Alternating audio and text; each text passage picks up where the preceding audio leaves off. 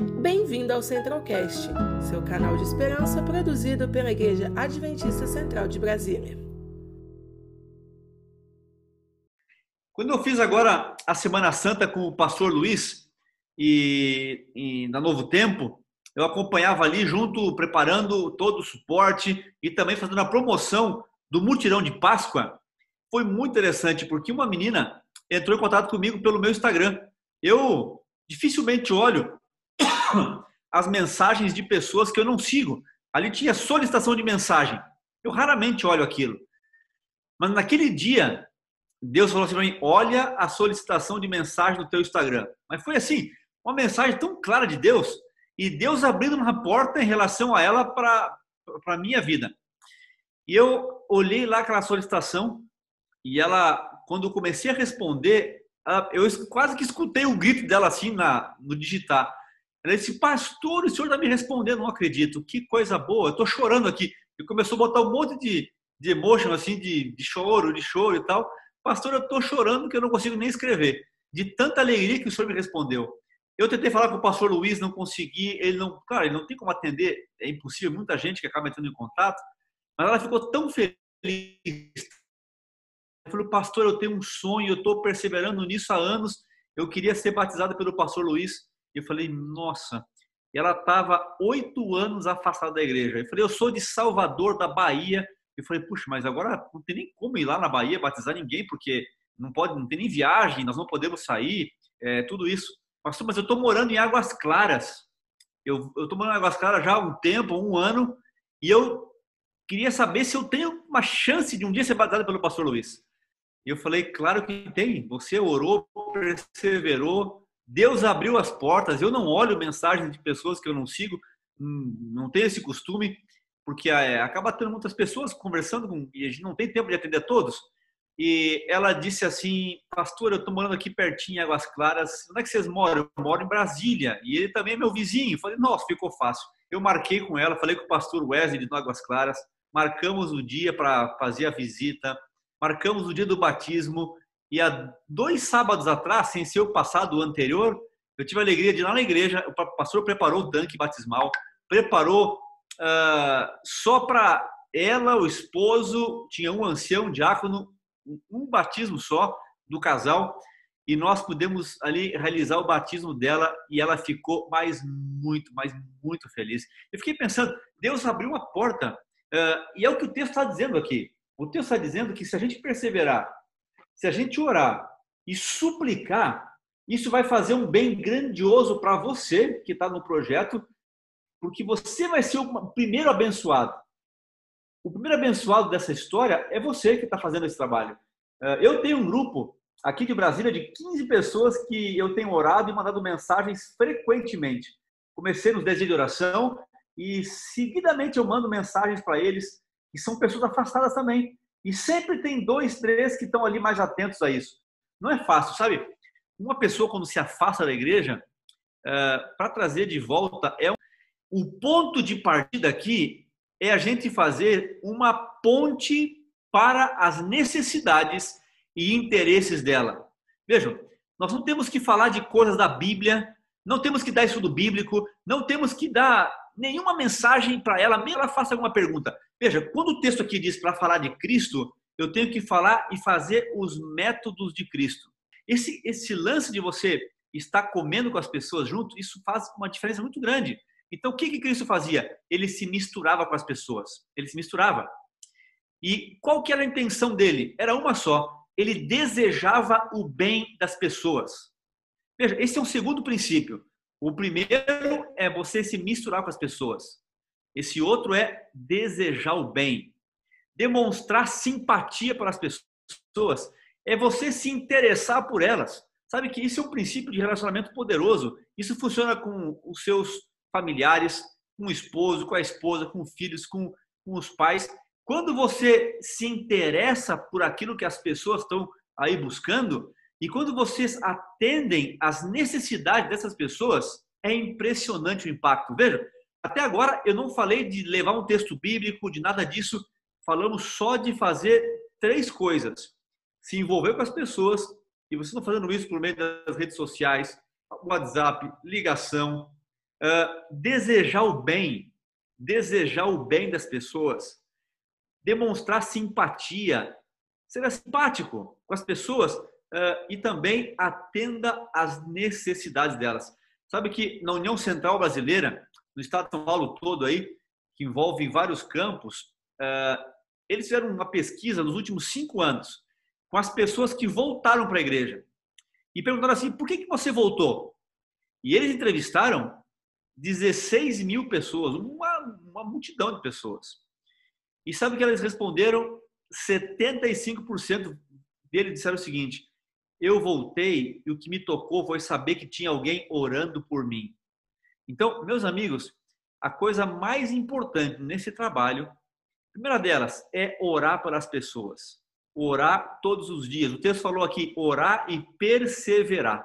Orar e perseverar e Deus vai abrir as portas. E agora, esse método de Cristo, que é o único que funciona, é querer o bem das pessoas. Não é fácil isso, sabe?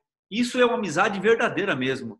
É você investir tempo, é gastar tempo, é amar e amar até doer. Jesus amou, amou até o fim, mesmo que as pessoas não tinham feedback, não tinham retorno, ele morreu amando na cruz. Então, esse é o nosso grande desafio: é você se interessar, ter uma lista, uma ligação, um contato. Isso é desafiador, é bonito ver vocês fazendo isso. Eu fiquei muito feliz. Mas os próximos passos não são fáceis, não. É você se interessar pelas pessoas. Isso é um grande desafio. É um grande desafio. Não é algo assim tão natural. Eu vi que alguns aqui têm facilidade, têm dom, já trabalham com isso.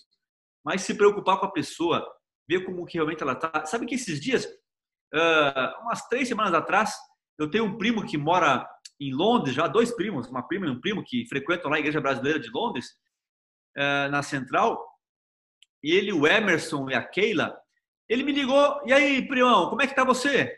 Cara, e como é que tá a tia e as tuas irmãs e tal? Ficamos aí uns 20 minutos, ele me ligou só para ver como é que eu tava. Foi a primeira vez que ele fez isso na vida, praticamente. E eu achei interessante porque essa preocupação tremenda, a primeira preocupação é querer o bem é simpatia, é atender o que a pessoa precisa, só que isso requer investimento.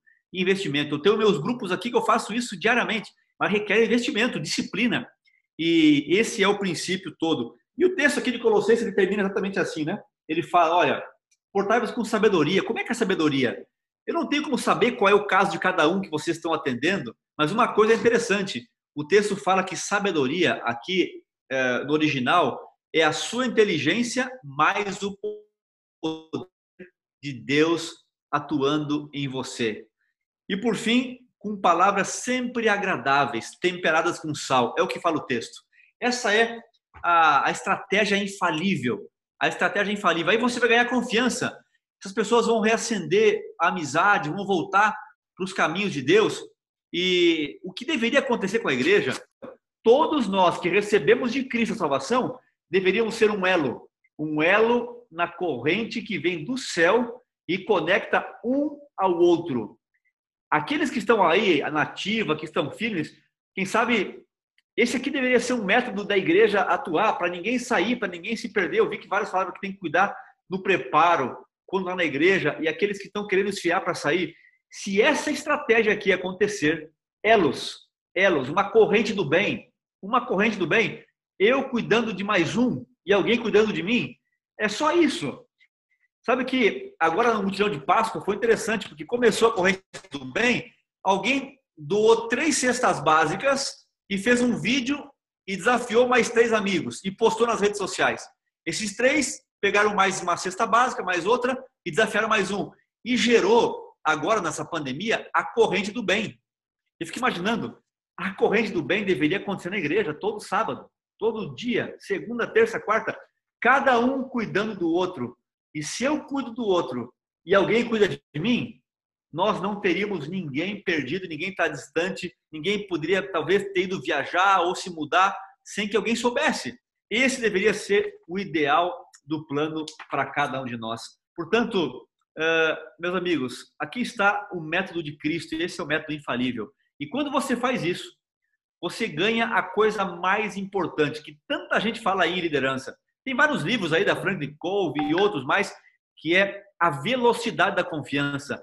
Quando você se interessa pelas pessoas, quando você quer o bem, com simpatia e atende aquilo que elas precisam, é impressionante. Você ganhou confiança e as pessoas vão ouvir você agora através de um curso bíblico, através de uma amizade mais profunda, através de um convite para voltar e assistir uma programação. Enfim, esse é o método infalível. O que nós não podemos é chegar com uma pessoa simplesmente e dizer assim: olha, eu tenho um texto para você, um texto de Filipenses 4,13. Tudo posso naquele que me fortalece. Mas o que muita gente esquece é que o verso 14 fala assim: todavia, fizestes muito bem se associando nas minhas tribulações, nos meus problemas, nas minhas lutas. Quando um se preocupa com o outro, aí as coisas fazem toda uma diferença. Sabe que eu fui num pequeno grupo esses dias e uma mulher chegou lá com o bebezinho no colo e ela começou a chorar na hora do momento da oração. Ela chorava, mas chorava alto e parece que ia faltar o ar. E quando ela falou assim que o marido deixou ela, ela conseguiu expressar duas palavras. Meu marido foi embora essa semana. Eram cinco mulheres, elas foram em roda, uma pegou o bebê no colo e as outras quatro, cinco praticamente pegaram aquela mãe no colo também. E as cinco mulheres fizeram a coisa mais linda que eu vi. Elas choraram junto com ela, abraçaram e choraram junto por 10 minutos. Sabe que é exatamente o que acontece quando alguém leva uma martelada no dedo. Se você já martelou o dedo, sabe o que eu estou falando. Talvez pregando um quadro na parede aí, alguma coisa, ou aí fazendo uma comida. Quando você erra e dá no dedo com o martelo, que dor terrível é essa. Que dor terrível. O que a gente faz quando martela o dedo? A gente abraça o dedo, dá beijinho, bota embaixo do braço, faz um monte de coisa. A dor quase que continua, não muda nada. Mas essa atitude de abraçar alguém ferido, abraçar alguém machucado, isso é igreja. Isso aqui é igreja. Abraçar alguém que se foi, abraçar alguém que está machucado, alguém que está ofendido, querer o bem, com simpatia, com oração orando por eles, isso vai fazer uma diferença, vai amenizar a dor, vai drenar o sentimento negativo, vai drenar aquela angústia. A pessoa põe para fora e quando a gente abraça de verdade alguém, nós nos tornamos a igreja real de Cristo nessa terra. Eu tenho visto isso nesse movimento. Eu fico muito feliz de ver aí essa iniciativa da liderança jovem, pastor Lucas, em ver uma galera de Deus querer abraçar esses que estão machucados. A vida é muito injusta aí fora sem Deus. As pessoas são golpeadas pelo inimigo, o inimigo é traiçoeiro, ele é cruel, ele destrói, ele bate, ele machuca. Mas nós, como igreja, nós somos os dedos, a mão, os braços de Cristo para abraçar, para acolher essas pessoas. Então, quando a gente fala isso, trazer para a igreja, na verdade é trazer para você, porque você é igreja. Eu sou igreja. Não é trazer para o nosso prédio aí na 611, não é isso é trazer para você. É trazer essa pessoa para perto de você, abraçar essa pessoa, querer o bem dela e aí as coisas vão mudar. Não é um conjunto de doutrinas. As pessoas não saíram porque deixaram de crer a verdade. Elas saíram porque foram machucadas pela vida e talvez faltou essa corrente, né? Faltou esse elo aqui. Faltou esse elo, alguém conectar com o outro e não perder nenhum. Talvez essa deveria ser a prática da igreja hoje. A nossa escola sabatina jovem, um cuidando do outro, cada um conectado no outro. E está semanalmente um preocupado com o outro. Pô, cadê o fulano? Eu sou responsável por ele aqui, ele por mim. Semanalmente, constantemente, cadê o fulano? Cadê o outro? Que sabe montar uma corrente, não precisava cada um aí estar com 40 nomes, né? Eu vi alguém com 30 e poucos nomes, outro com 16. Claro que são poucos, tem que atender agora desse jeito. Mas se eu cuidasse de uma pessoa e uma pessoa cuidasse de mim, resolveria o problema. Esse aqui é o plano de Deus. Está aí o texto, ó. Aquele que se torna um filho de Deus deve daí em diante tornar-se como um elo na cadeia descida para salvar o mundo, um com Cristo em seu plano de misericórdia, indo buscar e salvar o perdido. E assim, essa corrente sempre aumentando, com o outro buscando o outro. Se você colocar elo aí no aplicativo de Ellen White, vai aparecer um monte de citação, não é uma só isolada, tem várias.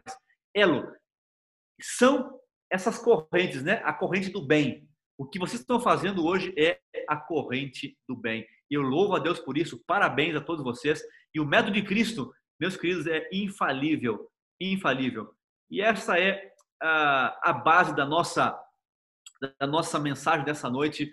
querer o bem e mostrar a Cristo e trazer as pessoas para pertinho de você.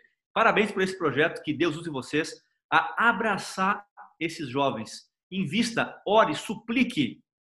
Peça que Deus abra portas, dê ideias com sabedoria pelo Espírito Santo para você ser um instrumento para ajudar essas pessoas e para que ele possa realmente uh, ser representado por você ao trazer essas pessoas de volta. Eu tenho certeza que elas não vão esquecer quando alguém cuidar delas e trazer e ouvi-las e atender às suas necessidades, até que ela se fortaleça e possa fazer isso com outro, porque é trabalhando por outro que a gente é fortalecido.